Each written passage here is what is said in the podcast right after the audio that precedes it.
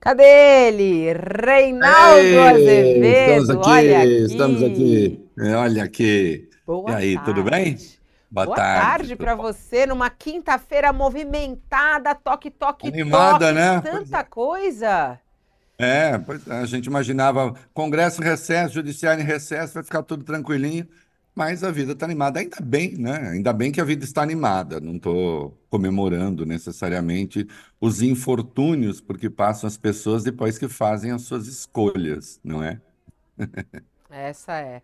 Mas uma, essa operação da Polícia Federal é um dos nossos assuntos nesse Olha Aqui de hoje. Estamos ao vivo, uma hora e quatro minutos. Eu e Reinaldo Azevedo estamos esperando você. Compartilhe aí, chame a sua família, chame os amigos para participar dessa nossa conversa. Junta, turma, pega pipoca, vamos nos divertir. Ai, pipoca, que vontade. Vamos, vamos nos divertir. É a nossa ginástica mental, como lançamos ontem aqui esse desafio a você. Vamos malhar. É. Vamos malhar, hora de, olha de, hora de malhar os neurônios. Hoje, Isso. 18 de janeiro de 2024, nosso Olha aqui começando nesse momento para falar sobre, primeiro, essa operação da Polícia Federal, deputado Carlos Jordi, alvo é, de uma operação. Ele presta depoimento após ser o alvo da operação. Foi lá a sede da Polícia Federal. Daqui a pouquinho a gente traz, inclusive, a fala dele lá na porta da delegacia. A oposição fala em violência política. Ele, que no vídeo que ele postou logo cedo nas redes sociais, primeiro disse que foi é, recebido com é, um fuzil na cara, o que foi desmentido né, depois pelos agentes da Polícia Federal, chamou Alexandre de Moraes... E depois de desmentido por ele mesmo, né? depois desmentido pelo próprio. Pelo próprio.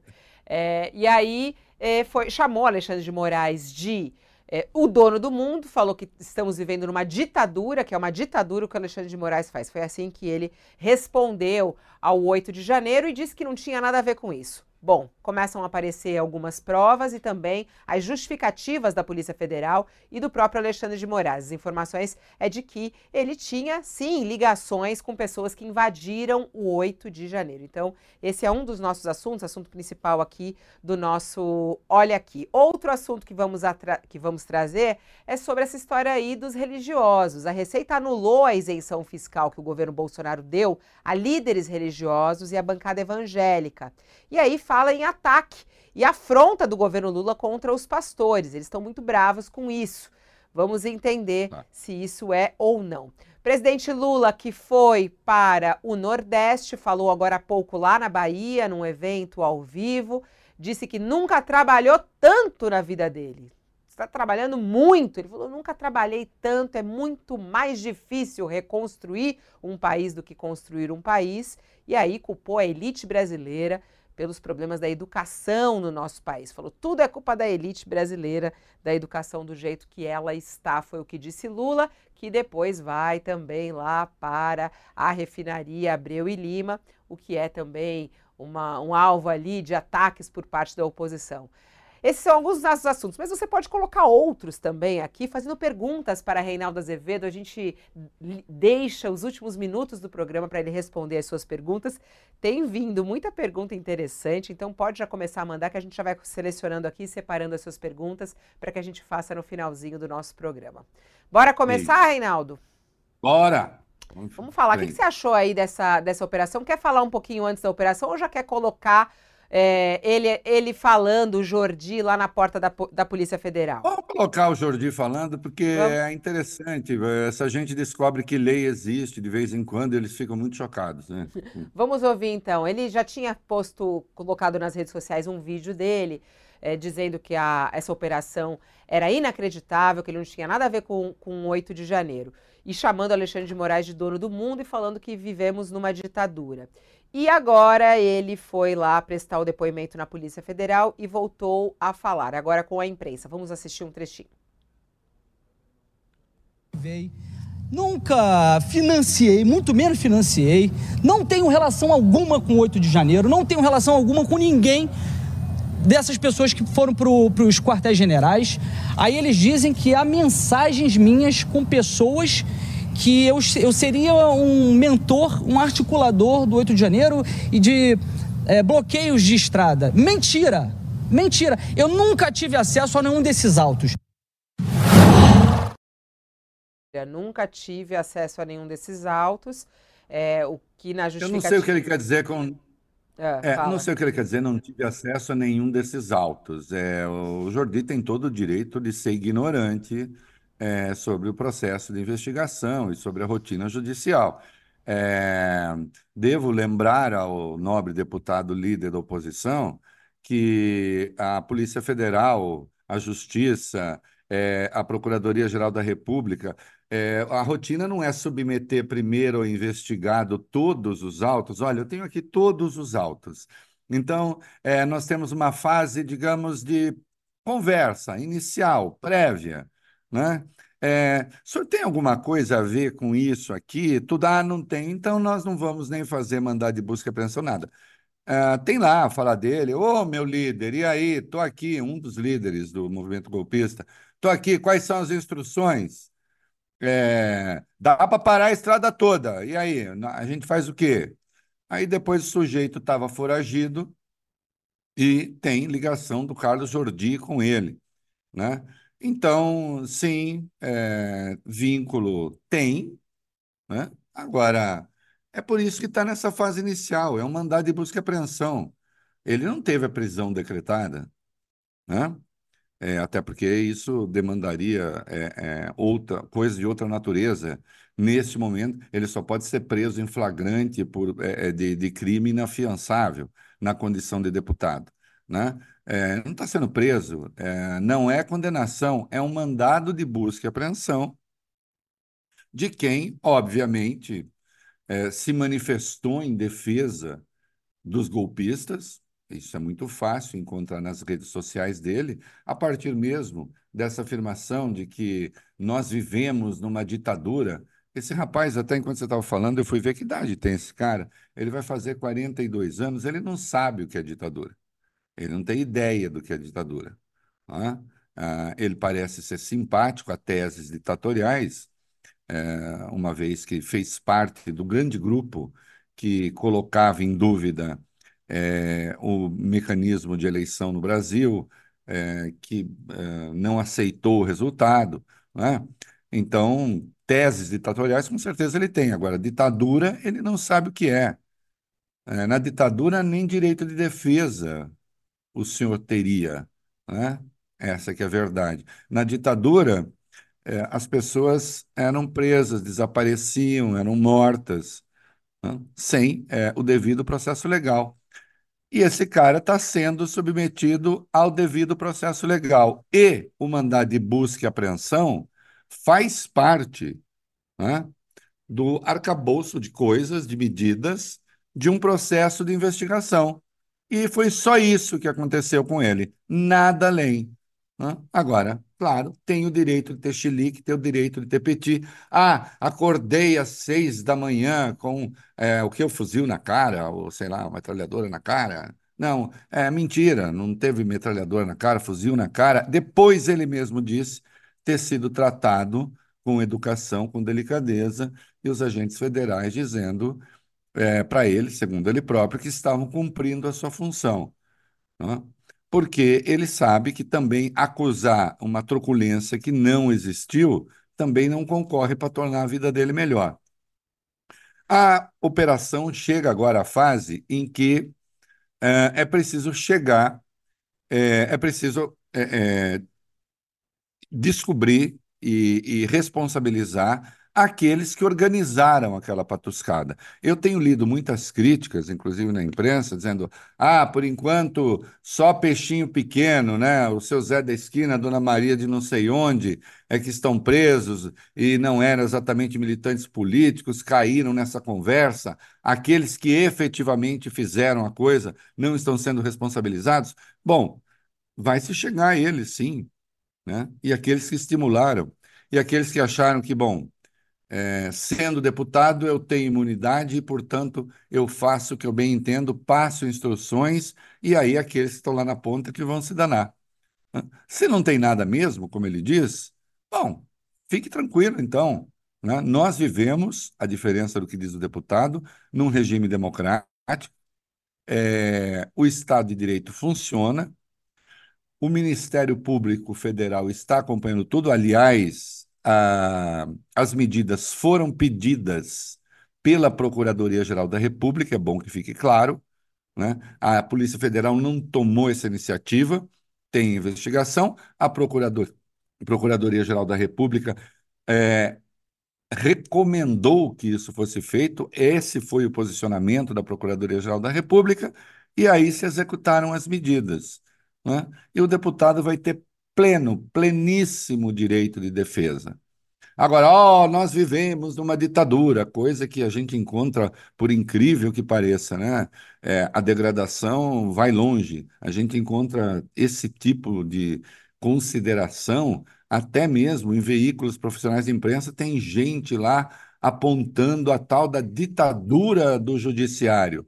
As palavras foram perdendo sentido e importância nessa era da brutalidade que as redes sociais propagam, né? E muitos entraram nesse clima. O que é uma ditadura? Quem comanda a ditadura no Brasil? Ah, é ditadura do senhor Estogados, é uma ditadura comandada por um colégio de 11 pessoas, no momento 10, daqui a pouco 11. Isto é um absurdo. Né? Não, é o contrário. É a democracia que não dá é, às pessoas direito para fazer qualquer coisa. Uma frase minha, eu vivo repetindo: o único regime que tudo é permitido é a tirania. A quem? Ao tirano e aos amigos do tirano. E de vez em quando eu lembro, até os amigos do tirano, o tirano acorda lá com um chilique e mata. O Kim Jong-un mandou matar um tio dele lá com um míssil. O cara simplesmente desapareceu. Né? Corre, corre, jogou um míssil. Porque o tirano aquele dia estava meio de mal com a vida e resolveu matar um amigo, parente, inclusive. O regime em que tudo pode é a tirania, porque não precisa prestar contas a ninguém. O tirano não presta contas a ninguém. Ou o grupo que exerce a tirania não presta contas a ninguém. A democracia, a democracia é o regime que nem tudo pode. Pode tentar acabar com a democracia? Não. Pode tentar dar golpe de Estado? Não. Pode articular golpe de Estado? Não. Não pode. As democracias têm limites. Está lá agora. O, o, na Alemanha se discute a extinção, simplesmente, de um partido político o tal da alternativa para a Alemanha. Por quê? Porque se reuniram com, se reuniram com neonazistas. E na reunião com neonazistas, discutiram um processo de deportação. Há o risco de o partido ser extinto. Por quê? Porque a Constituição alemã proíbe esse tipo de coisa. Né? Então, é, aqui no Brasil, é permitido tentar dar golpe de Estado? Não. Nós tínhamos a Lei de Segurança Nacional. A Lei de Segurança Nacional foi extinta, aliás, durante o governo Bolsonaro, pelo Congresso Nacional. E, os, e alguns dos crimes que estavam na Lei de Segurança Nacional foram parar no Código Penal, notadamente os artigos 359 L, M, Q, que dizem respeito à segurança do Estado democrático. O nome, aliás, do projeto de lei que mudou as coisas é, é, foi é, lei da, da, da, da defesa do Estado Democrático. E tentar dar golpe de Estado e tentar por fim o Estado de Direito são crimes. Essas duas práticas são crimes. Ah, e aí dizem os idiotas, porque são idiotas. Ah, precisa falar sim? Precisa, porque é idiota mesmo. Ó, oh, mas tentar agora é crime? Tentar dar golpe de Estado é crime. Sabe por que, que o golpe de Estado propriamente não é crime? O golpe de Estado propriamente não é crime, porque, dado o golpe de Estado, aí você não tem como punir o crime. Quem que vai punir o crime de golpe de Estado se os golpistas venceram? É a tentativa de golpe mesmo. Hã? Porque se o golpe for bem sucedido, a nova ordem vai prender os democratas e vai privilegiar aqueles que tentaram dar golpe. Então é a tentativa. É o que aconteceu no dia 8 tentativa de golpe de Estado, tentativa de rompimento do Estado de Direito, e por isso esse senhor está sendo investigado, porque ele tinha contato com pessoas que estavam fazendo isso com uma das lideranças.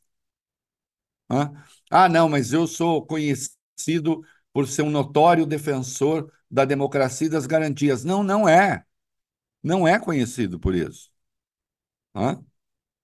Então não tem isso a seu favor. Ah, não, deve ter sido algum equívoco. Não, sei lá, algum parente dele que estava ali é, ligou para ele por engano ou disse meu líder por, por, falar. E aí, como no Brasil tem a mania de se falar, e aí, patrão, e aí, chefe? Foi isso? Não, não foi isso. Claramente, claramente estavam falando da questão política.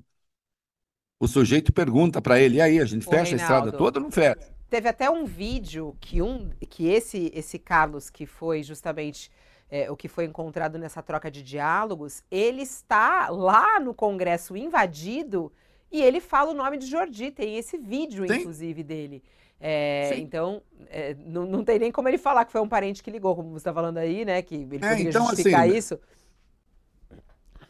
E aí eu acho engraçado, porque, é, veja só, você faz as suas escolhas, tem que arcar com o custo delas. Essa gente queria o quê? Isso eu, eu, eu defendo. Veja, acho, você sabe que todo mundo sabe que eu fui militante político, que eu é, participei do movimento estudantil e tal. Mas eu me lembro de, de greve né, na universidade. E eu lembro que já tinha alguns colegas que assim: ah, vamos exigir, porque aí fizemos uma longa greve, agora vamos exigir que todo mundo seja aprovado. Eu falei: eu sou contra. Alguém me olhou, você vai como? Eu falei: sou contra. A gente está fazendo greve. A gente tem que arcar com o custo da escolha que a gente fez.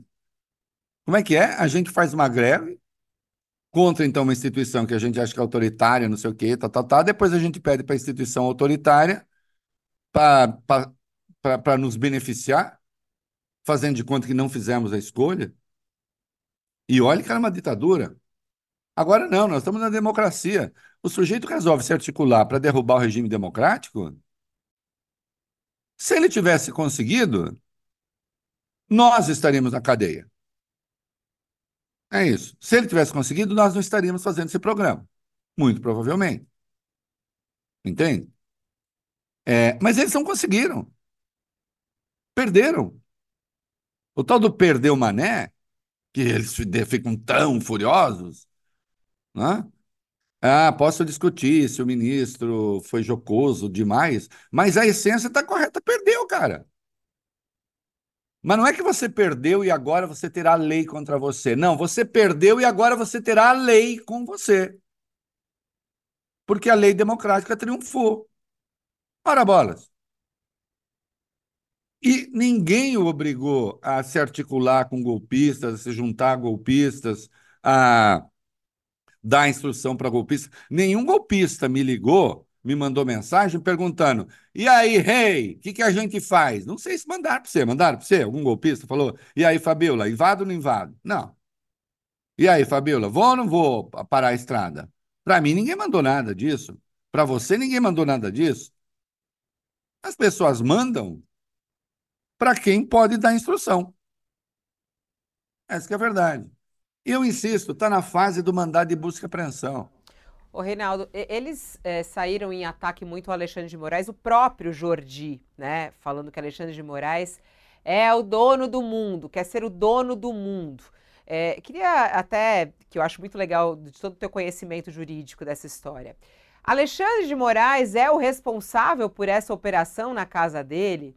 É, o que está por trás dessa operação? Eu acho importante explicar isso também para a audiência, porque, por exemplo, essa, essa busca e apreensão foi, inclusive, é, também apoiada pela Procuradoria-Geral da República. Né? A Procuradoria-Geral da República é, vê indício de autoria de crime, foi favorável à quebra dos sigilos das pessoas que são alvo dessa operação de hoje, que não é apenas o Jordi, são 10 mandados de busca e apreensão, e inclusive a, a peça foi assinada pelo subprocurador é, Carlos Frederico Santos. Eu acho importante explicar isso, né, o, o Reinaldo, porque, é, ah, o Xandão, ah, é, é, porque ele já foi, tem até vídeos do Jordi chamando o Alexandre de Moraes de vagabundo, né?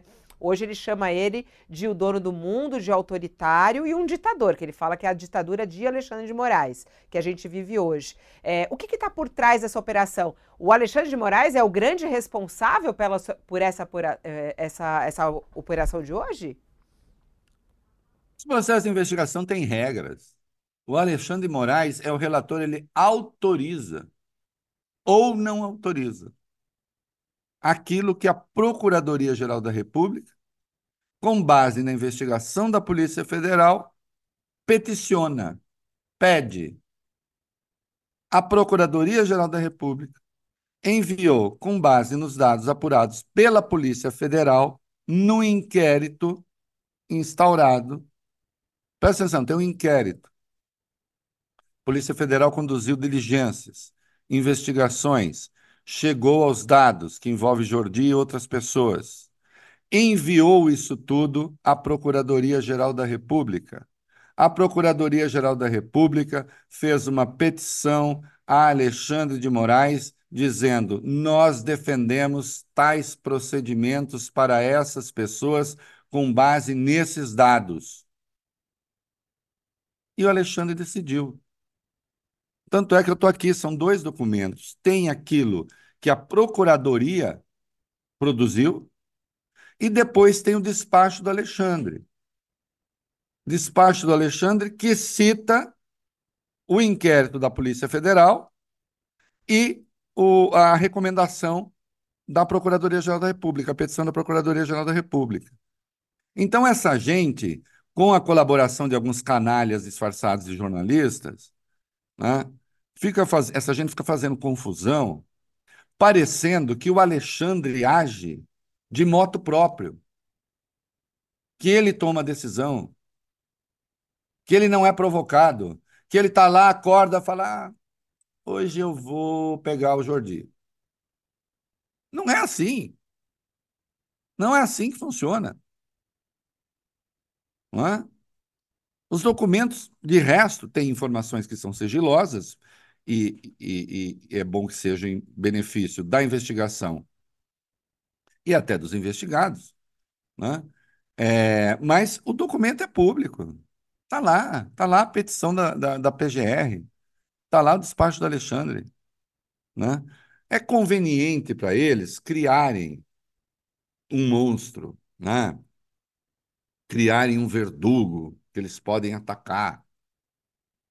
As decisões do Alexandre, esse tipo de decisão é decisão monocrática, porque é o, é, é o relator, cabe a ele, mas isso você está no curso do processo. Decisões finais nunca são do Alexandre, são do Supremo.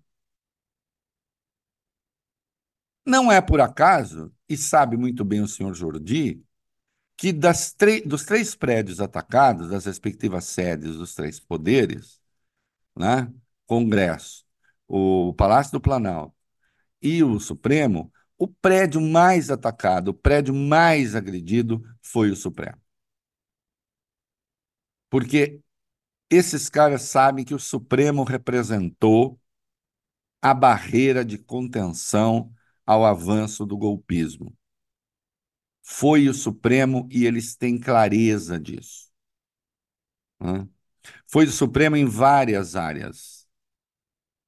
Ontem fez três anos da aplicação da primeira vacina de Covid. Eu estou citando um outro caso. Essa vacina só foi aplicada e depois o governo só comprou vacina e teve uma rotina para vacinação, porque o Supremo, no caso o ministro Ricardo Lewandowski, então, foi fundamental, porque o Supremo entrou nessa história. O distanciamento social foi feito porque o Supremo garantiu o distanciamento social. Então, o Supremo Tribunal Federal não só foi uma barreira de contenção contra as tentações autoritárias, como também salvou vidas. Então, essa gente tem ódio ao Supremo, vitupera contra o Supremo todo santo dia. Porque o Supremo é a evidência de que nem tudo é possível. Porque eles têm algumas concepções. Então, assim, o seu Jordi, ele é deputado. Ah, e tem essa coisa assim, no, no parlamento, já que nós somos os deputados e os senadores, nós podemos fazer qualquer coisa. Não, não podem fazer qualquer coisa. Há regras. Né? Parlamentares também cometem crimes. E em cometendo, tem rotina de investigação. E, como eles têm foro especial, então é no Supremo que essa coisa se decide. Entende? Então não tem essa. Não tem essa. Né? Qual é o ato autoritário? Investigar o seu Jordi por si autoritário, porque o seu Jordi está acima da investigação? Não, né? Eu duvido que o Jordi tenha protestado, por exemplo, quando aí sim o arrepio da lei, o Sérgio Moro determinou um mandado de, de, de condução coercitiva para o Lula depor, sem que ele tivesse resistido a nenhum, é, com, nenhuma convocação para depor. Ali sim você tem um ato autoritário que ele aplaudiu, certamente. Ele e a turma dele. Nesse caso, não. Ah, eu já li, já chegou a mim uma coisa ou outra. Oh, invade a, a Câmara. Isso é uma tolice. Câmara não é esconderijo. Sim, eu diria até que há alguns lá, é, minha querida Fabiola, que a gente poderia dizer que transformam a Câmara num esconderijo, num vale-a-couto, né? Mas é, isso por circunstâncias dessas pessoas, né? que fazem da Câmara um covil a Câmara por si não é, como instituição, não é. Ela não é inviolável e esse tipo de coisa. Até porque tem autorização judicial. O que não pode acontecer, e já aconteceu no passado, é a Polícia Federal entrar na Câmara, por exemplo, sem ter autorização judicial. Aí não pode. Aí não. Hã? E nós já tivemos coisa assim. Isso não pode. Agora, entrar na Câmara, entrar no Senado com autorização judicial de ministro do Supremo, não há absolutamente nada de legal nisso, ou de agressão de um poder a outro, etc. Hum? Eu acho curioso que essa gente. É. E, e só uma última uma observação é ainda nós, aqui e ali, a gente vê, e às vezes para inconformismo de muitos que não vão ler o processo para saber se se justifica ou não, mas nós já vimos ministros do Supremo é, suspender investigações que diz respeito a deputado, que diz respeito a senador, é, é, não negar determinados procedimentos, às vezes, que o Ministério Público quer. E aí nenhum parlamentar reclama, né? Ah, fez-se justiça. Hum? Então, quando o Supremo, e esse é o papel constitucional, né? É, porque, afinal de contas, eles têm foro especial. E eu não sou contra o foro especial. É, eles têm foro especial. Quando o Supremo toma uma decisão que é favorável, aí o Supremo é a quintessência do respeito à ordem legal. Quando no entanto, com base nos dados, determina um mandado de busca e apreensão, aí então estamos numa ditadura. Ditadura, Carlos Jordi, era aquilo que você e seu chefe político queriam para o Brasil. Né? Ditadura era aquilo que se estava pregando quando se pregava, quando passaram a fazer proselitismo contra o sistema eleitoral. Ditadura eram as manifestações de que você participou, que na prática pediam um golpe de Estado, Jordi. Ditadura era aquilo que vocês queriam. Vocês perderam. E agora vocês têm de arcar com as escolhas que fizeram. E têm de arcar, infelizmente para vocês, na democracia. Não é? É isso, filho. Ó, tem muitas perguntas chegando aqui para o nosso momento de perguntas e respostas de tio Rei. Pode mandar sua pergunta aí. O que você quer saber de tio Rei hoje? Já está chegando bastante coisa interessante. Reinaldo. Olha lá, hein? Olha lá. Antes de a gente finalizar o caso do Carlos Jordi, só queria te perguntar se você acha que ele deve perder o mandato por isso. Porque foi por aí também que Glaze falou. Ela falou, claro, isso precisa ser apurado, investigado. E, claro, e caso seja é, confirmado, ele deve, inclusive, ter que perder o mandato. Né? É, é a perda do mandato. Desculpa, desculpa, desculpa. Não, não, eu ia te perguntar fale, fale, do processo, como é que isso deve funcionar. Se paralelo a essas investigações da Polícia Federal, se algo deve ser aberto na Câmara, é, algum processo na Câmara para que ele seja investigado, e também aí outros parlamentares, né? Outros parlamentares que também têm algum envolvimento no 8 de janeiro, como é que deve ser o comportamento da Câmara em relação a isso? Queridos, aí é o seguinte, presta atenção. Há dois caminhos que são distintos, podem até dar na mesma coisa, mas eles são realmente paralelos, porque as paralelas não se encontram. São coisas distintas. Você tem é, um, um processo que pode nascer na própria Câmara ou no Senado via Conselho de Ética. Você tem uma denúncia de quebra de decoro e essa denúncia de quebra de decoro pode prosperar, abrir um processo por quebra de decoro e a Câmara caçar o mandato dele. Isso é uma coisa. Tem nada a ver com isso que está em curso. Isso que está em curso é uma investigação de caráter criminal. Né? O, aí, nesse caso, nós temos o quê? Nesse caso, é, vai para. Fez-se agora mandado de busca e apreensão, etc. O Ministério Público vai conduzir é, a apuração com o concurso da Polícia Federal e caberá ao Ministério Público oferecer ou não a denúncia por é, ameaça de golpe de Estado, ameaça de quebra do, do Estado de Direito, aí não sei. Né? Vamos ver. Ele tá, a apuração diz respeito a isso. Né? Aos crimes cometidos no dia 8, envolvimento dele. Se o Ministério Público oferecer a denúncia por um desses crimes, ou mais de um, isso é enviado ao Supremo. E aí o Supremo avalia se aceita ou não a denúncia. Em aceitando a denúncia, ele passa a ser réu. Aí o processo corre no Supremo até o julgamento. Se ele for condenado, ele perde o mandato, é automático, isso está na Constituição. Né? Se ele perde o mandato, um parlamentar condenado em processo criminal com sentença em trânsito em julgado perde o mandato. Então, ele pode perder o mandato no fim dessa linha, ser condenado. Sim. Né? E aí não passa pelo crivo da Câmara. Um processo por quebra de decoro passa pelo crivo da Câmara, é um processo legislativo. Esse aqui é um processo criminal, da esfera penal, e, portanto, transita na justiça. Né? Ele pode perder o mandato como consequência da condenação. Ah, pode haver uma condenação sem perda de mandato? Não, obviamente não. Ele perde o mandato e se torna inelegível, inclusive, pelo tempo que dura a pena. Né? Então, essa é a regra. É, sim, ele pode perder o mandato, mas se está bem longe disso ainda. Né? E, finalmente, pode acontecer, depois de tudo, de a Procuradoria-Geral da República, o Ministério Público Federal, portanto, não oferecer a denúncia. Pegar e dizer: olha, eu não acho que tem que caiba aqui a denúncia. E aí o Supremo não pode fazer nada.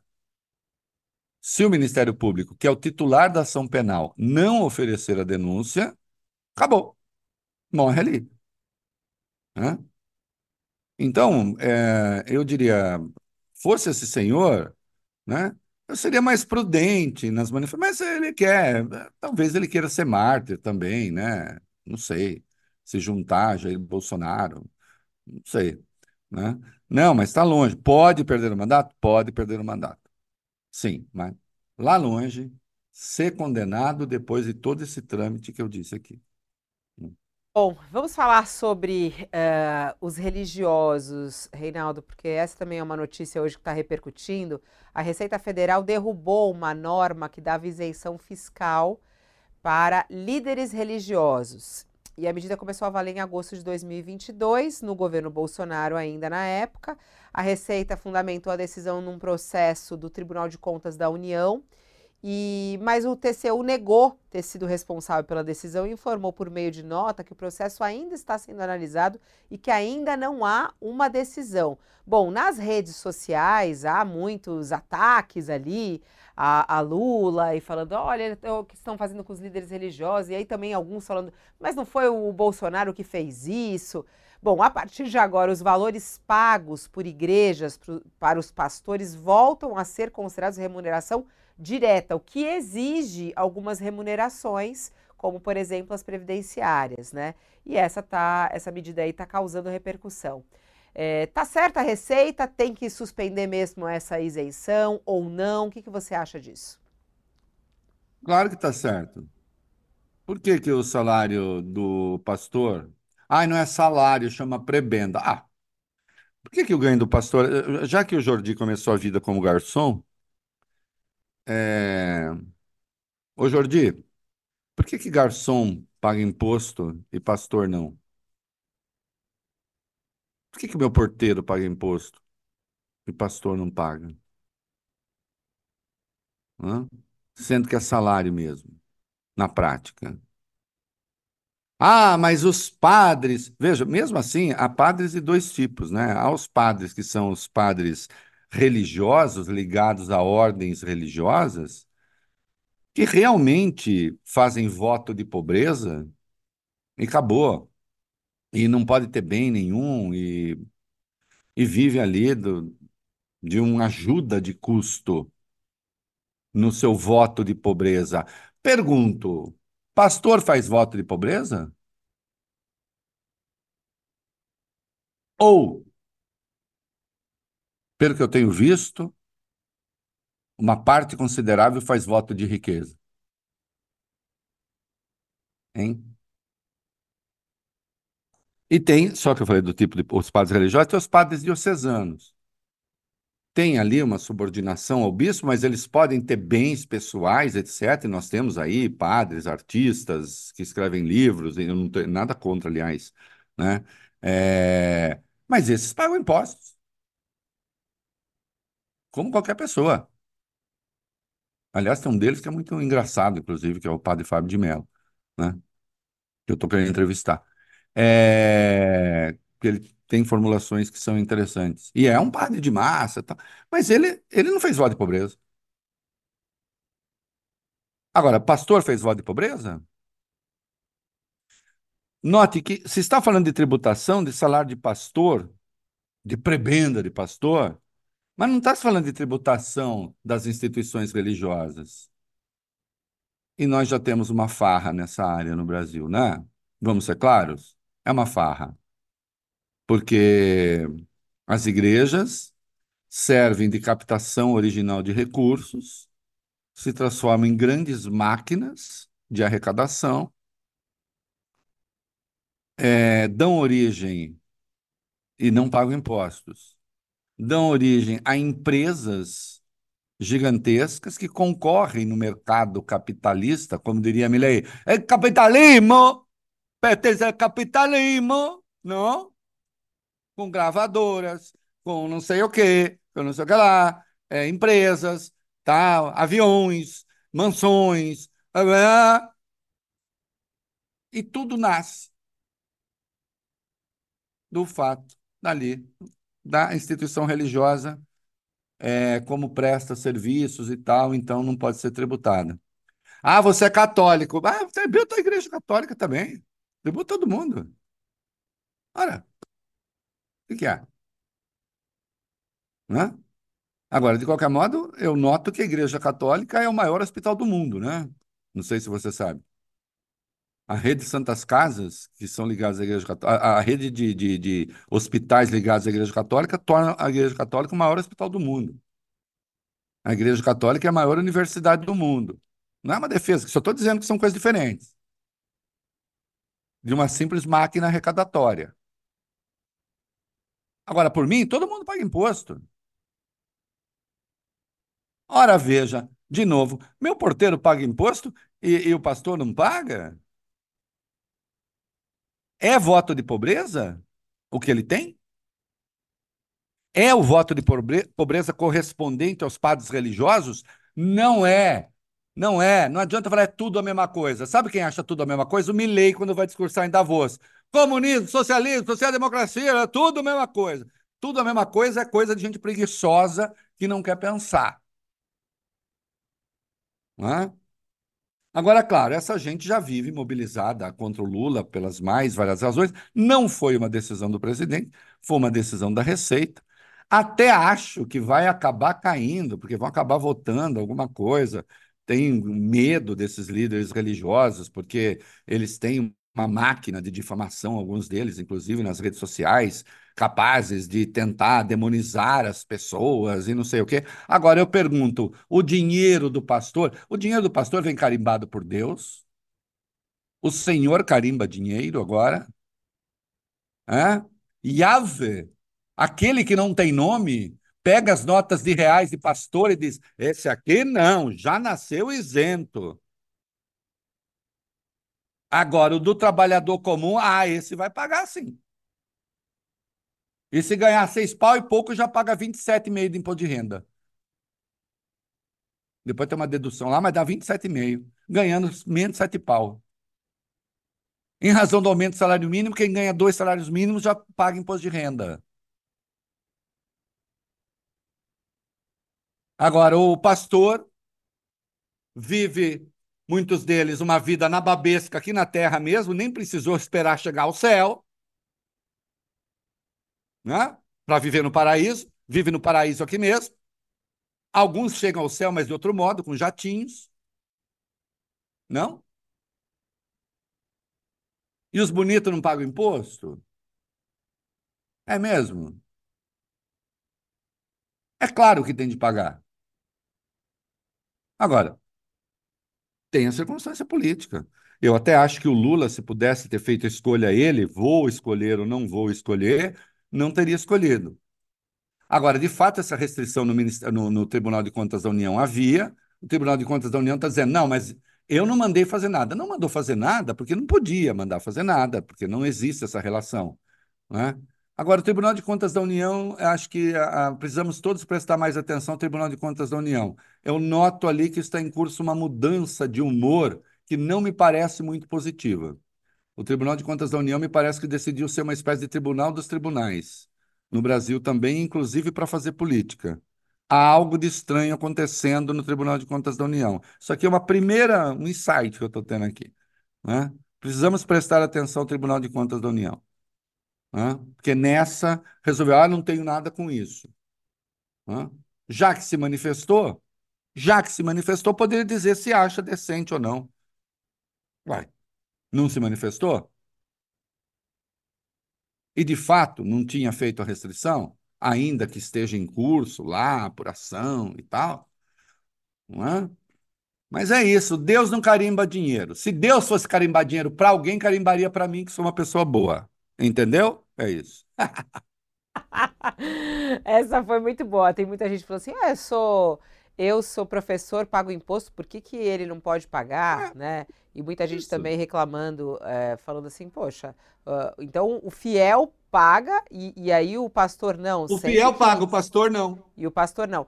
E aí. Aliás, o fiel paga o imposto são... e paga o dízimo também, e né? Os que, e, e, são muito ricos, né? Edir Macedo e tudo mais, né? Extremamente. É, todos eles. Muito não, ricos. se fosse assim, eles querem se comparar com o padre. Eu insisto, o padre diocesano, esse paga imposto, não Citei o caso do Fábio de Mello. Fábio de Mello, quero te entrevistar. É, esse paga imposto. Com música, com livro, com não sei o quê. Pode ter bens pessoais. Então, e, e paga. Não, não é assim, ah, eu sou padre. O padre religioso, esse ganha uma ajuda de custo ridícula. De fato. Voto de pobreza não pode ter propriedade. É o caso dos pastores? Que ficam se comparando aí? Não é. Então, assim, olha, meu rebanho, meu povo. Esse tem que trabalhar, pagar imposto e tal. Contribua aqui, que eu não vou pagar. E o voto de pobreza? Não, calma aí também. Não, ao contrário. Não só não tem voto de pobreza, como se articulou a chamada teologia da prosperidade. Né? O, aliás, o Milley ontem, lá na, na, na, quantidade de barbaridades que ele disse, ele disse que propriedade privada também é obra de Deus. Eu não sabia. Veja, oh. veja você. Deus criou a propriedade privada. É, você vai ter propriedade privada. É. Escolheu Aliás, alguns para ter mais. Ó, vamos, vamos, então até já inaugurar aqui as perguntas para o tio Rei, porque a Vanessa faz uma pergunta justamente sobre a Argentina é, e sobre esse discurso do Milley lá em Davos. A Vanessa Passos, ela fala, boa tarde, tio Rei. O que, que o Milley ganhou com esse discurso maluco que ele fez em Davos? Ah, ganhou esse negócio, ele vive das redes sociais. Eu até escrevi hoje um, mais um longo texto no UOL. Eu estou achando que eu vou escrever um texto só por semana, vai fazer. Renato, você escreve demais. tá aí, Milei mulheres e Milei mulheres e meio ambiente como meros instrumentos rumo ao socialismo, né? Aliás, depois eu vou meter dois pontos aí que foi mais fácil a leitura. Porque, assim, para ele, mulheres e meio ambiente são meros instrumentos rumo ao socialismo, nós já falamos disso. O que ele ganhou? Veja, eu, nesse texto eu lembro de La Rua, que foi posto na rua na Argentina, e não tinha ninguém que o defendesse, porque era uma era ainda com as redes sociais ali, vivendo a sua pré-história, e ele não tinha defensores entusiasmados e tal. O Milley hoje tem ele mobiliza um grupo de fanáticos. Ele começou a carreira como um palhaço na televisão, um clown, fazendo gritaria, promovendo aquelas pantomimas. Depois, também na, na, nas redes sociais, foi eleito e foi parar lá em Davos. E aí teve que fazer um discurso. Né? Talvez o discurso mais patético. É a, a primeira vez em que o Bolsonaro participa de alguma coisa que ele não é o pior. Né? Ele conseguiu fazer um discurso pior do que o do Bolsonaro, que teve o bom gosto de ser breve, pelo menos, quando falou em Davos. Falou só oito minutos. O, o, o, o, falou por 23, 24 minutos. Foi a maior quantidade de sandices que eu já ouvi, sem nem coerência interna, mas ele ganha. Assim, ah, não sei o que e tal. Então, bom, disse: nós vivemos a era. Nunca a humanidade foi tão feliz como agora por causa do triunfo do capitalismo. Ok? É uma tese. Mas depois ele disse: e ao mesmo tempo nós estamos sendo ameaçados, segundo ele, pelo socialismo. E o, qual é o socialismo que nos ameaça? Não, ele não está falando da China, não. O socialismo que nos ameaça é o socialismo que está chegando aos países ocidentais democráticos. E ele se propôs a ser um líder. Ele quer que eh, eh, pediu ao mundo ali, né, União Europeia, portanto, Estados Unidos, que considerem que ele, Milley, é o líder de uma nova coisa, de resistência, que na verdade é muito velha, porque ele defendeu muito o século XIX, do capitalismo sem limites, né? sem regulação. Foi isso que ele foi falar lá.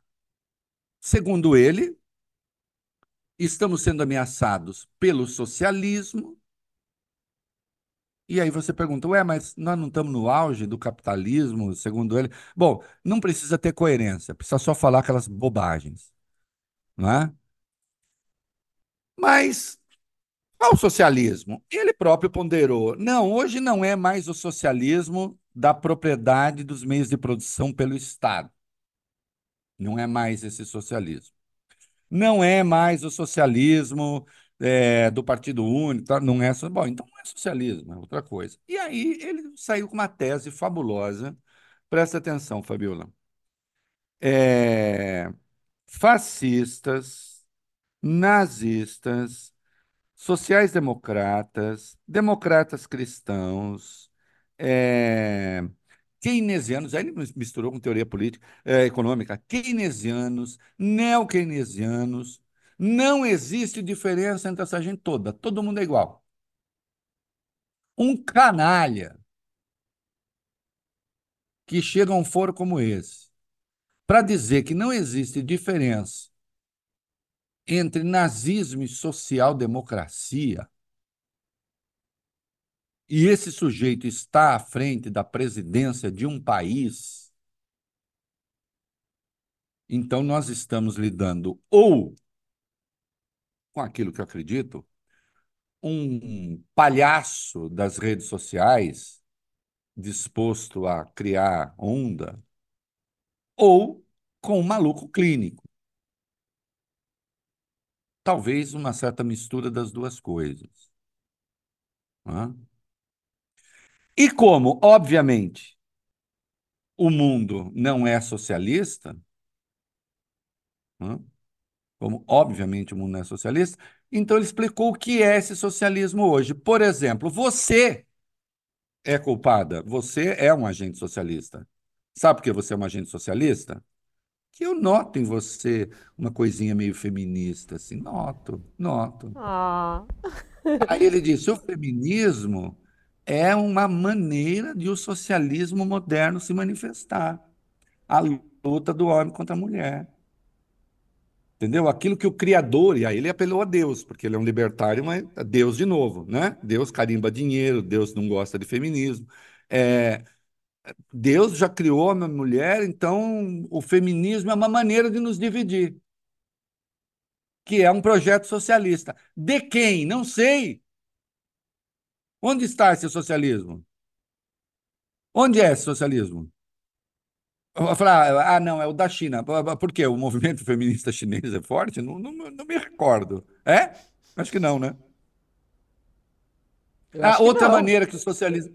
É, acho que não. Não, Outra não maneira é. do socialismo. É assim, e, e Ó. principalmente para conseguir ter voz para isso, né? De, Isso. é, acho que há movimentos internos na China, mas de conseguir é, ganhar o mundo com esse discurso, tirar de lá e dos pequenos núcleos, muito difícil. Não, claro que não. Outra, outra maneira do socialismo se manifestar, a defesa do meio ambiente, também é socialismo. E ele ligou a defesa do meio ambiente ao abortismo. Ele fez uma ponte que é assim, essas pessoas ficam defendendo o meio ambiente porque, na verdade, são contra, acho que a humanidade está crescendo demais e defendem até a tese sangrenta do aborto. Nossa. Ô, É, é discurso de maluco.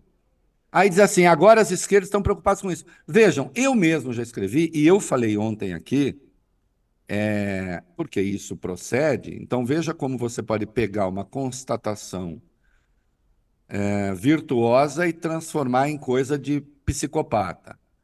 Eu mesmo tenho dito, e disse quando comentávamos ontem o Zé Dirceu aqui, que hoje os movimentos de esquerda, eles são mais conhecidos por pautas identitárias, por pautas de mobi- de mobilização de minorias e tal. É verdade.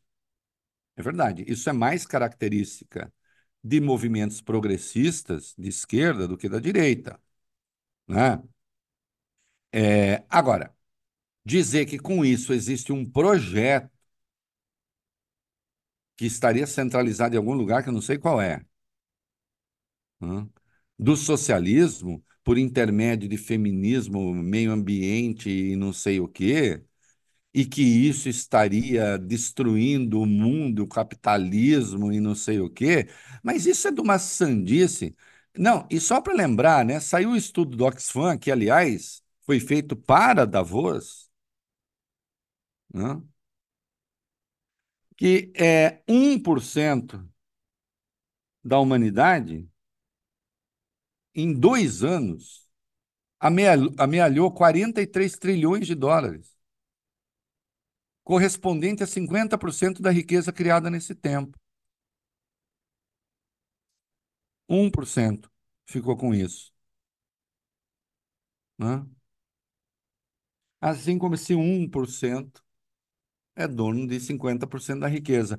É, é o socialismo que tem? É pelo socialismo? Isso, é- isso é socialismo? Que socialismo é esse?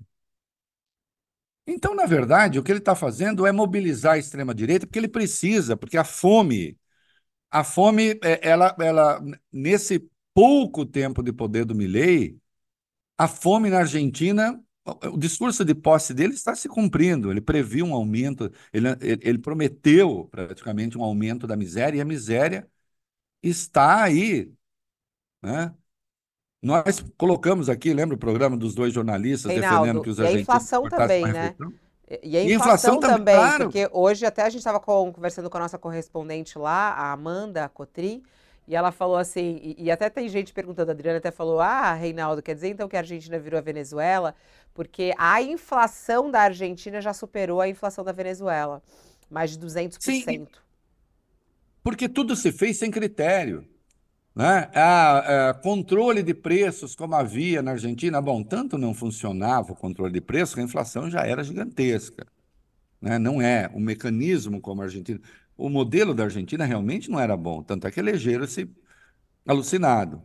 Né? É, agora, você, da noite para o dia, dizer não tem mais controle nenhum, liberou geral, bom, todo mundo que está com preço represado vai elevar. Resultado, fome. Hoje tem notícia de uma província, Rojas, é, tiveram que emitir uma moeda paralela lá para pagar servidor, porque simplesmente cor... ele cortou o repasse, zerou o repasse federal para as províncias, elas dependiam desses repasses para pagar os salários. Vejam, esse sistema de ficar financiando província, produzindo inflação e não sei o quê, é claro que não era um modelo sustentável, mas você corta isso da noite para o dia? Ah, a partir de hoje acabou. Lembrando que esse psicopata defendeu na campanha, ele próprio está dizendo, que cada província tivesse a sua moeda e se fizesse uma concorrência de moedas. É um alucinado. E agora é preciso, as províncias estão emitindo títulos, na prática emitindo moeda, para conseguir pagar servidor, porque não tem como pagar. E se não paga, não tem serviço. Então há uma ideia ali que parece ser a seguinte: vamos levar a economia ao colapso para começar do zero. E vai ser bom para todo mundo. E aí foi o que ele foi falar lá, com essa teoria dele, né? de que, na verdade, tudo que há no mundo é porque há uma grande conspiração socialista, e isso é música aos ouvidos de alguns aqui, há uma conspiração socialista, que nós precisamos parar com isso, convidando o mundo a seguir a sua liderança. E, finalmente, terminou seu discurso com Viva la libertad! Né? E aí, tem lá o palavrão dele. E foi aplaudido. Ó, duas horas da tarde. Não consegui fazer muitas perguntas. Vou ter que fazer pelo menos mais duas aí. Vamos fazer. Explorar um pouquinho. Aqui até Ó... depois de amanhã.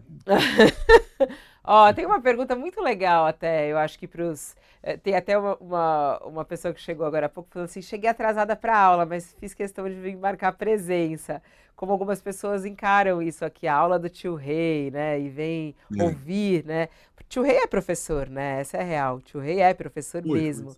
Né. Aí o Vitor Guilherme, ele faz uma pergunta que eu achei bem interessante. Ele falou assim, tio Rei, como é que você consegue manter a sua saúde mental? Quer saber sobre a sua saúde mental? Manter a sua mente todo dia com o mesmo nível de foco e produtividade. Porque é visível que você tem foco, você tem produtividade. Eu fico com invejas, aí ele fala assim, eu fico com invejas carinhosas da sua resiliência cognitiva diária. Como é que você faz para manter sua saúde mental? Como é que é o seu exercício mental e você conseguir ter produtividade e também foco? Eu vou contar uma historinha pessoal aqui. A minha mãe, eu falo com a minha mãezinha todo dia, né? É... Tem, Reinaldo? Oi? Quantos anos ela Oi? tem? Vai fazer 84 agora, dia 19. O nome dela, qual é? Qual é o nome é. dela? Dona Aparecida.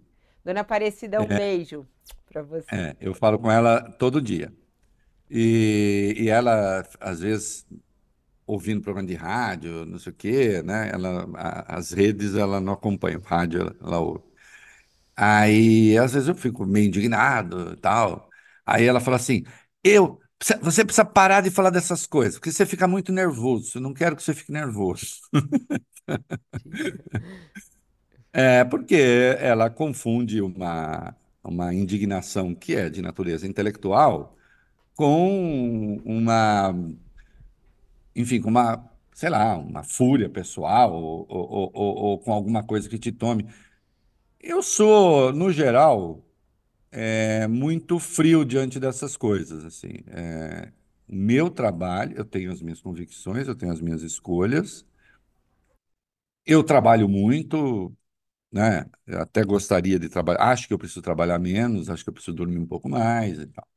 Acho tudo isso importante e necessário, sim. Agora, eu não me deixo abater por essas coisas.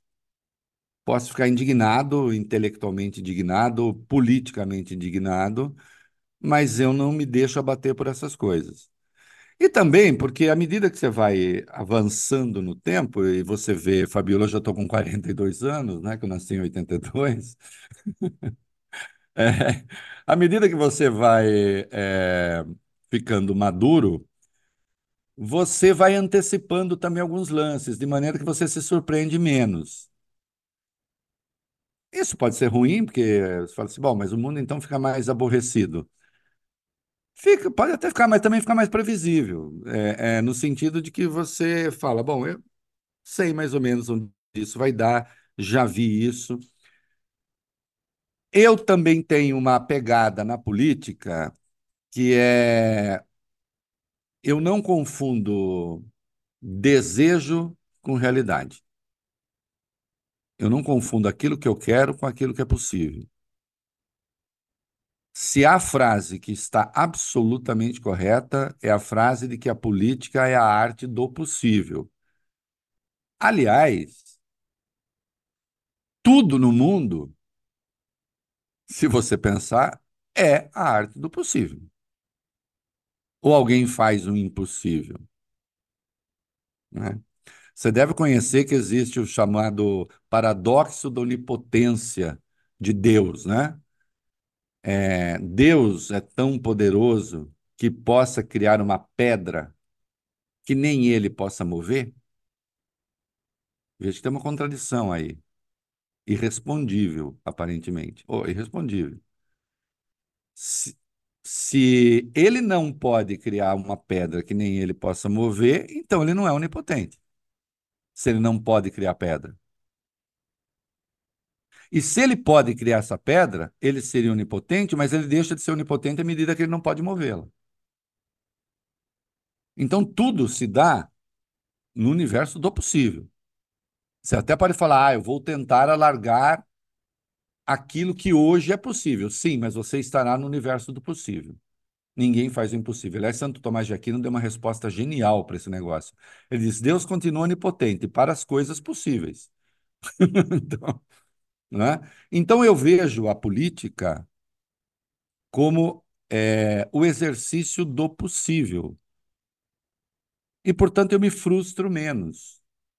Porque, embora eu saiba que determinadas coisas são corretas, são positivas, é, embora eu não tenha dúvida de que se se caminhasse por ali, é, se faria melhor e seria melhor para todo mundo, é, muitas vezes, de saída, penso, não vai acontecer, porque não é assim que a música toca. Mas o, né? o, o Vitor também. Então, isso me ajuda, me pacifica. Não, eu, eu, muito, muito legal a forma como você lida com coisas que às vezes as pessoas, a sua mãe mesmo fala, não fica nervoso, mas você não está internamente dessa maneira, isso não te não. perturba como algumas pessoas possam imaginar. Mas o que eu acho que também o Vitor queria saber é se você tem algum outro recurso. Por exemplo, ah, você fala, e agora até citou essa questão, vai, é, religiosa. Você é católico, é, você tem, você, você medita, você faz alguma atividade física, você se afasta das redes, enfim, como é que você cuida da sua, da sua saúde mental para que você possa ter clareza, para que você é, não fique perturbado, vamos dizer assim? Vamos lá, é, eu exercício eu preciso voltar, né? Eu parei, fazia, eu treinava duas vezes por semana, parei na pandemia e não retomei mais mas preciso retomar. Eu gosto, eu gosto de fazer musculação, gosto de fazer exercícios de força. Não gosto muito dos exercícios da anaeróbios, acho chato. É, e também detesto alongamento, como quase todo homem, é, que eu saiba. Mas. É muito engraçado o homem fazendo alongamento. Uh, eu, sempre perguntava, eu sempre perguntava ao professor: nunca ninguém, nunca ninguém te agrediu nessa hora, quando ele dá aquela entortadinha no pé e dá um choque aqui na, no pescoço? aconteceu uma vez. Eu falei, merecido, inclusive. Tá. então, tá. eu, eu preciso voltar. Eu, veja só, católicos rezam, né? A gente usa a palavra reza, né? Eu rezo. Você já falou que reza todo dia, né? Sim, rezo. É... Tenho minhas crenças, tenho minhas convicções. Quanto a redes sociais, veja, eu tenho um Twitter com mais de 1 milhão e 600 mil seguidores aqui, né? Um perfil no Twitter. É... Eu tuito coisas. Os discursos do Milley mesmo, que nós preparamos lá na rádio tal, coloquei os discursos, é... faço comentários. Agora, obviamente, se eu começar a ler tudo aqui, todas as pessoas que me Veja, tem muita gente que gosta de mim, eu não estou carente, né? eu posso acreditar que todas as pessoas que gostam de mim estão absolutamente certas e aquelas que não gostam estão absolutamente erradas. Veja, eu não entro nesse juízo e também não fico vendo o que é que se diz a meu respeito, né? Não tenho tempo, não tenho tempo. É... Se você entra nessa pilha, você fica com vontade de responder, né? Eu já vi cada barbaridade atribuindo a mim. É, é, eu escrevi cinco livros, mas uh, as coisas que me atribuem daria mais ou menos uns 35, né? Nunca disse, nunca falei, nunca escrevi, não, não sei o quê. Ou então, pega coisa do passado, desloca, põe no presente, quando eram outros os embates, outros os atores políticos. Eu não vou, eu não posso dar bola para isso. Eu não posso dar bola para isso. E de resto não me sobra tempo mesmo, né? Porque eu faço rádio todo dia. Eu participo efetivamente da edição do programa de rádio, né? De forma muito ativa do programa, depois dos cortes e não sei o quê, de rádio e televisão, né? Que também está no Band News TV. Eu faço aqui o programa com você, obviamente, a gente precisa se preparar para fazer, né? Eu preciso ler as coisas, eu preciso estar informado. É, eu tenho um benefício que até agora, né, Deus me deu, né? De novo, né? Por que que Deus ia falar assim, ah, vou dar isso para aquele cara lá, lá em dois corgos, vou lá dar para ele esse benefício. Mas, enfim, eu tenho uma, uma sorte, eu tenho uma memória muito boa, é, isso facilita muito. Hum. Então eu vou com tranquilidade. Eu não, eu no geral não sou uma pessoa furiosa. E quando eu fico bravo, é assim, aí sim, eu tenho uma esquisitice. Bobagem me deixa bravo, coisa séria não me deixa bravo nem me faz perder o eixo. Tem coisas às vezes muito sérias, infelizmente, que é acontece até muito na boa. vida da, É. que até na vida da gente acontece, né? É Assim, eu, eu tô sempre falando, calma, vamos. Ok, é grave. Agora, Agora, bobagem te eu deixa não achar o furioso. isqueiro, eu não achar o isqueiro que eu deixei não sei onde, isso pode me deixar furioso. Fe- Fera, fera, fera. Ó, só uma última pergunta para amarrar, que é o grande assunto do dia, né? Que é essa, essa operação da Polícia Federal, a investigação do 8 de janeiro. É, bolsonaristas é, da, é, do top lá sendo envolvidos e acusados. Enfim, tem pergunta chegando aqui. Ela assina como É, arquiteta, é. mas ela quer saber quando que Bolsonaro vai pagar por esse crime? Se acha que essa história do Jordi eh, pode eh, aproximar o caso ao Bolsonaro? Não, eu acho que a história do Jordi por si, até onde sei, veja, tem, a- tem a parte secreta, né, da, da- da- dos autos, né, sigilosa, melhor. É, mas me parece que não, que não há uma conexão é, direta do ponto de vista criminal. Conexão no conjunto existe, né? Porque todos ali estavam mais ou menos favoráveis à deposição do presidente eleito e empenhados em reempossar o presidente derrotado, né? É, com a ajuda das Forças Armadas. Golpe, portanto. É, então, sim, tá- isso está tudo ligado. Mas eu não vejo uma conexão, não me parece haver, direta entre esse caso do Jordi e o caso do Bolsonaro. Aí a análise que a gente tem que fazer é outra. O que está claro é que a posição da autoridade ou do homem público, é, da pessoa pública, não vai criar limites para a ação do Supremo. É, o Jordi é líder da oposição na Câmara. Ele é, por incrível que pareça, uma figura importante na oposição, né? Líder da oposição.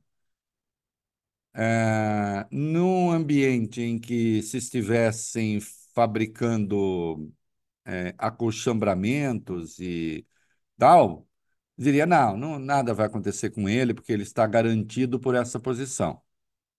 O Ministério Público Federal, a Polícia Federal, o Alexandre de Moraes, portanto, o Supremo Tribunal Federal, estão dizendo não, ninguém está salvo do braço da lei e ninguém, em razão de sua posição, vai sair impune da tentativa de golpe de Estado, desde que se prove, se evidencie alguma ligação com o que aconteceu.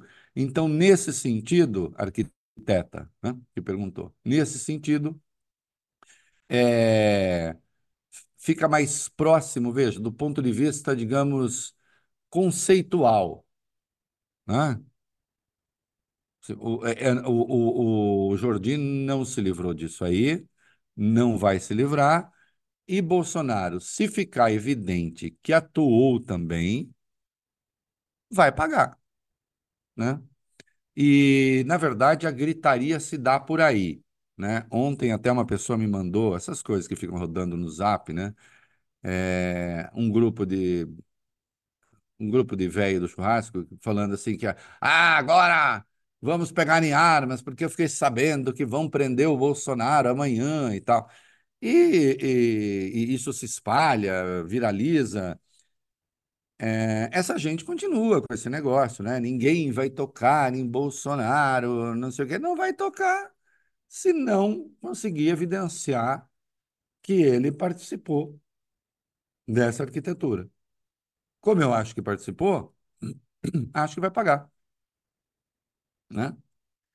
É, e acho que vai preso ainda. Demora? Demora.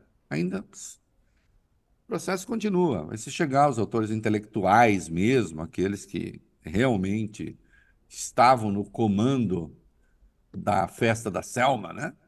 É, aí sim. Né? E outra, ele tem um histórico né, de discursos golpistas que, evidentemente, comporão um quadro né, à hora de se chegar a uma denúncia.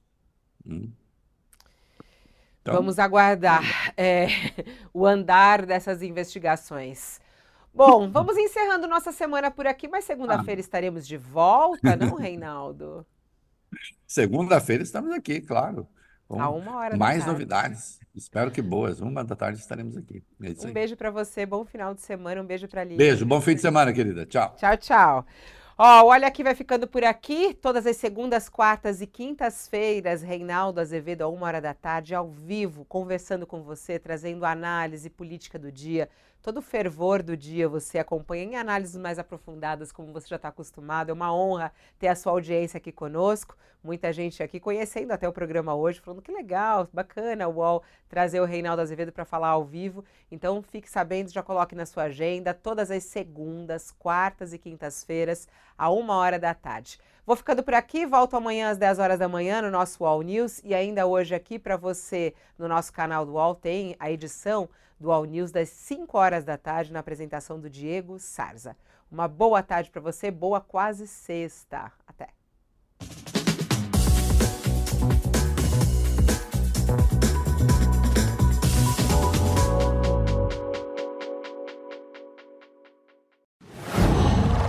Qual?